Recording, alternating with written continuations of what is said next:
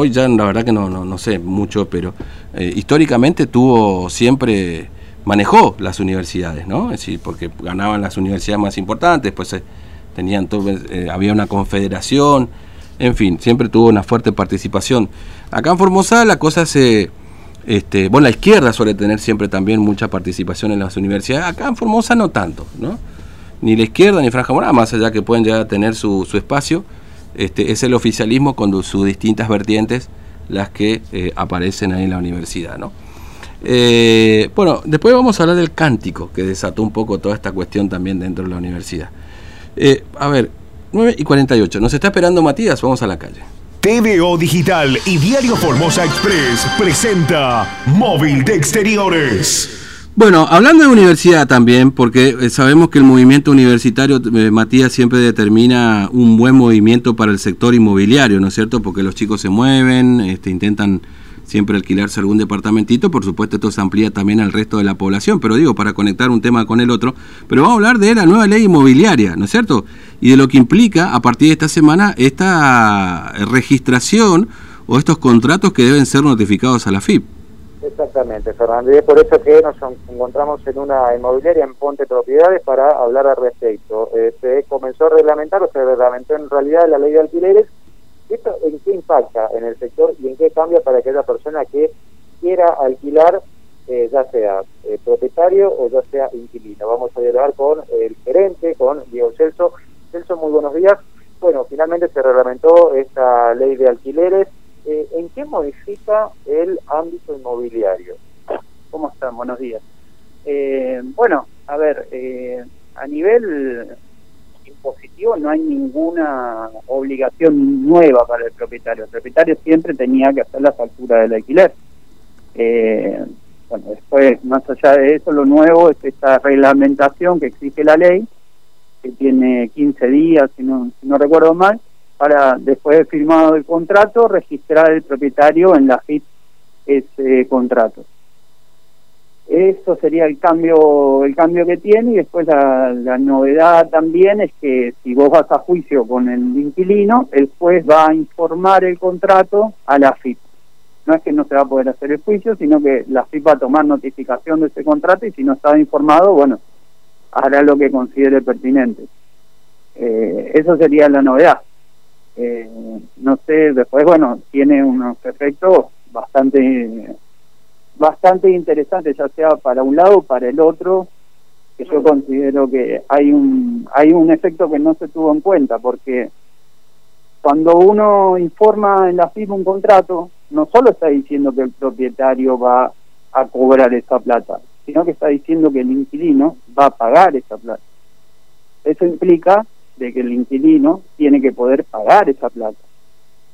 Y ahí vamos a encontrarnos con un problema que creo que la Asociación de Inquilinos cuando comentó esta ley no lo tuvo en cuenta, y es que los inquilinos que no están formalmente en blanco van a estar informando que están pagando este alquiler.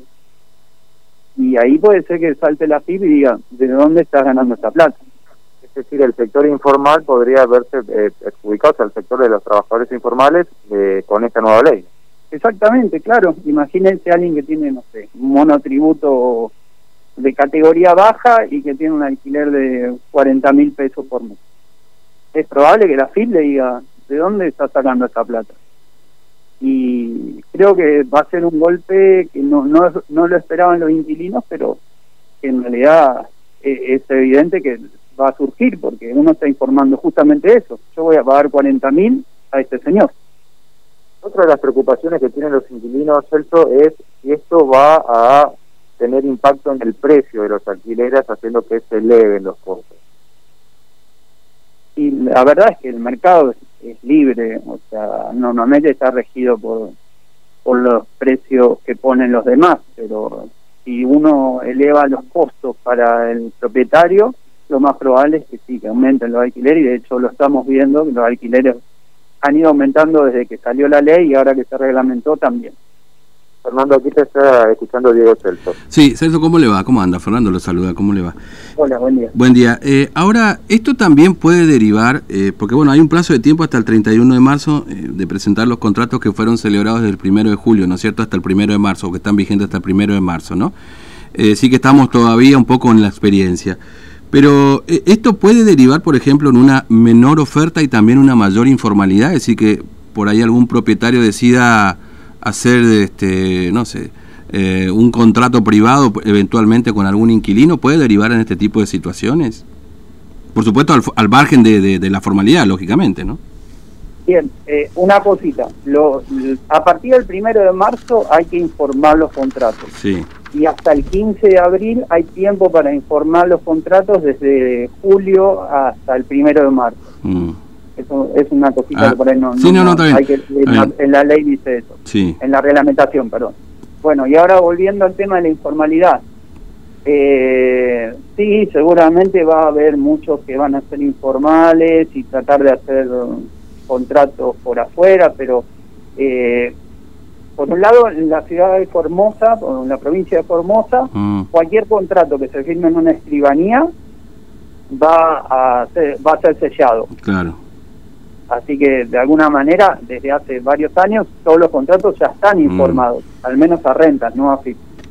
Eh, después, por otro lado, eh, uno puede hacer un contrato por afuera, pero después tenés otro tipo de problemas. Tenés la legitimación de la firma, justamente mm. esto, que no lo vas a tener. Eh, y bueno, después a nivel impositivo es lo mismo que dije antes, no hay una, una obligación nueva. Uno siempre tenía que facturar mm. el contrato.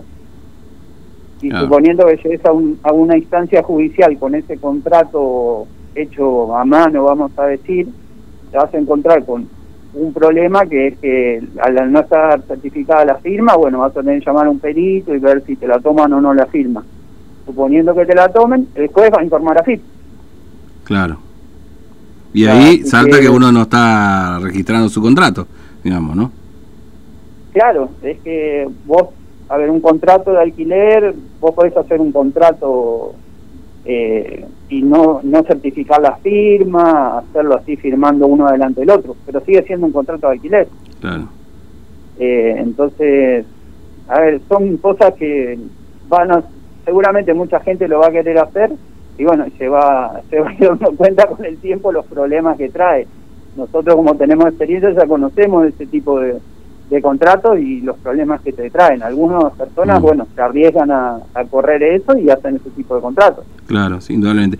También Ahora, para el inquilino es una situación por ahí menos, también tiene menos defensa el inquilino, al no ser todo... Claro, todo, legal, Y, formal. Ahora, este, este tipo de, medidas termina más perjudicando al inquilino que favoreciéndolo, digamos, con, la, con, con estas reglamentaciones y, y esta ley, porque en definitiva por lo que uno lee, por lo que uno ve, por lo que eh, pasa por ahí en otros distritos, eh, se suele mencionar esto, digamos, ¿no? que eh, es una ley que termina más perjudicando que favoreciéndolo. ¿Es tan así o, o, cómo lo están viendo ustedes desde la experiencia? Sí, le perjudica al inquilino, mm. completamente. Fíjese nomás la evolución del precio de los alquileres. Claro. En el último año, creo que en Buenos Aires, leí hace poco una nota, había un aumento del, prácticamente del 60% del precio del alquiler. Mm. Muy superior a la inflación, muy superior a todo. Con menor oferta, además.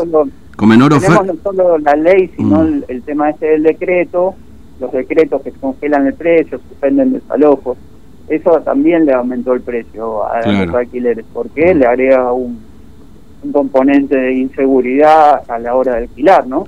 Mm, claramente. Pero, pero sí, eh, o sea, a ver, cuando uno le...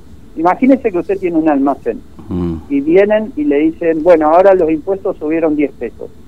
¿Usted qué va a hacer? ¿Va a subir la mercadería? Claro. Y bueno, el propietario tiene el alquiler. Mm.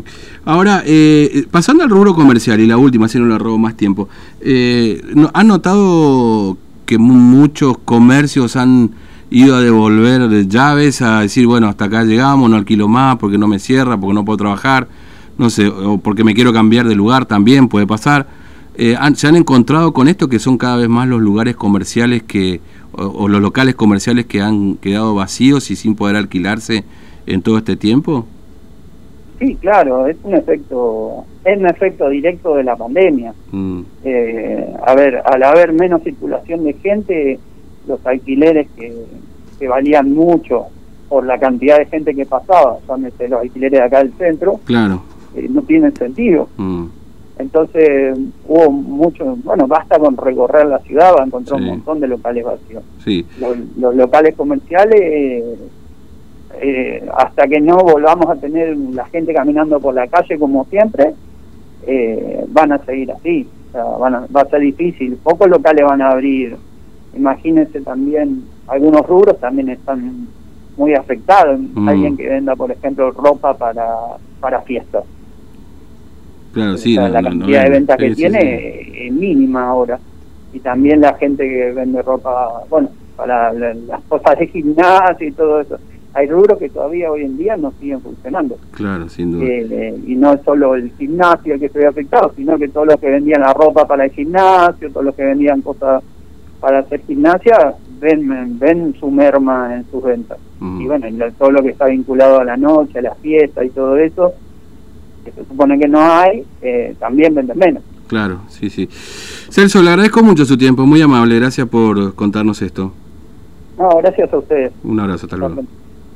Agradecemos entonces aquí al gerente de Ponte de Propiedades, Fernando, hablando acerca de eh, esta cuestión de los alquileres, la reglamentación de la nueva ley de alquileres y los impactos eh, que pueden llegar eh, a tener o que en realidad ya están teniendo, ¿no? Porque Mm. eh, eso se ve después en el precio que va a tener que pagar el inquilino, porque bueno, se suma una nueva una nueva cuestión que hace que los precios de los alquileres comiencen a eh, elevarse, ¿no? Justo en una temporada en donde comienza el boom de los alquileres por eh, los estudiantes que vienen del interior para estudiar en la universidad o estudiar alguna carrera superior aquí en la capital, eh, bueno, ya se encuentran con esta cuestión de que a partir de ahora, con esta reglamentación, los contratos tienen que ser registrados en la base de datos de la FIP. Mm. Bueno, Matías, gracias, ¿eh? hasta luego. Hasta luego, Fernando. Bien, 9 y 59. ¿eh? Digo esto porque, bueno, evidentemente este, tiene que haber movimiento en estas horas. Hay que mucho depende